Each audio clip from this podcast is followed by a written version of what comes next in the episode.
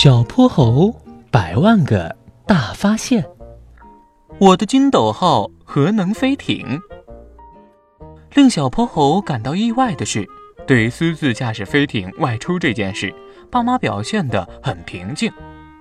我爸爸询问了整件事的过程，但并没有多说什么，甚至还冲我神秘的笑了笑。在四个小伙伴私下举办的飞越南极庆祝会上。小泼猴一脸疑惑地说道：“嗯嗯，如果是我爸爸，可能半个月的零食就要被罚没了。”哼哼猪抱着汽水在一旁嘟囔了一句：“下次请你开我们家的飞艇，我爸妈每天忙到飞起，根本不注意。”龙小白一向大方，小伙伴们都知道他的爸爸妈妈可是大企业家。飞艇多得数不过来。我觉得你最近得表现的好点儿。憨憨还在担心着小泼猴爸妈可能会对他的惩罚，小泼猴也在担心，但主要不是开飞艇这件事。他一直想着玄教授关于臭氧空洞的话。接下来的一个多月里，他查了很多资料，请教了玄教授更多相关的知识。把臭氧空洞里里外外的知识弄了个明白，成了校园里关于这个话题的科普小达人。波波城一年一度的全市少儿科学征文活动，此时刚好举办。虽然并不擅长写作，但他还是硬着头皮把自己的调查研究写成一篇文章投了上去，结果竟意外获得了一个二等奖。就在收到获奖通知的第二天晚上。爸爸妈妈把他叫到了跟前。以后你恐怕不能再随便开我们的祥云号飞艇了。妈妈用她一贯平静的语气说：“嗯，可是妈妈……”小泼猴感觉自己的世界像失去了一整块陆地。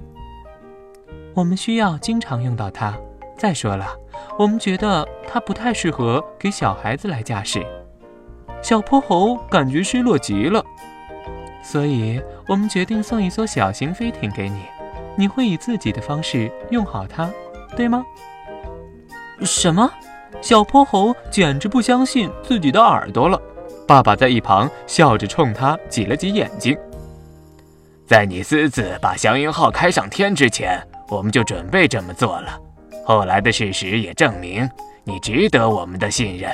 现在是时候把它交给你了。爸爸用揭穿谜底的得意口吻跟他说道：“但是，请你谨慎对待飞艇的核能动力系统，一定要在熟知了基础理论以后再去碰它。”妈妈提高了声音，这件事显然非比寻常。同时，对于自己儿子的好奇心，他也是心中有数的。简单的说，核能就是利用核反应堆让原子核分裂和聚合。从而释放出的能量，这个能量实在太大，是按光速的平方来计算的，搞不好会伤害到很多人，可不是闹着玩的。爸爸像是要给妈妈的话做了一个注释，然后他接着说：“最初的城市交通工具是靠牲口来拉动的，牛啊，马呀，伦敦的城市街道上曾经堆满了他们的粪便。”爸爸捏着鼻子说，仿佛周围臭气熏天。后来呢，就有了烧煤的蒸汽火车，它是要跑在专门的轨道上的，长长的一列，一节车厢连着另一节车厢，拉货又拉人。再后来，烧油的内燃机汽车跑上了公路，居家旅行变得好方便。可是不论烧煤还是烧油，它们都大量消耗着有限的不可再生能源。还污染空气。小泼猴在一旁忍不住皱了一下眉头。再后来呢，有了电力驱动的汽车，虽然减轻了不少污染，但需要不断充电，算不上有多方便。好在呀，我们在核能科技上的进步，最终解决了这个难题。你飞艇上的两公斤核燃料，够你飞到月亮上去了。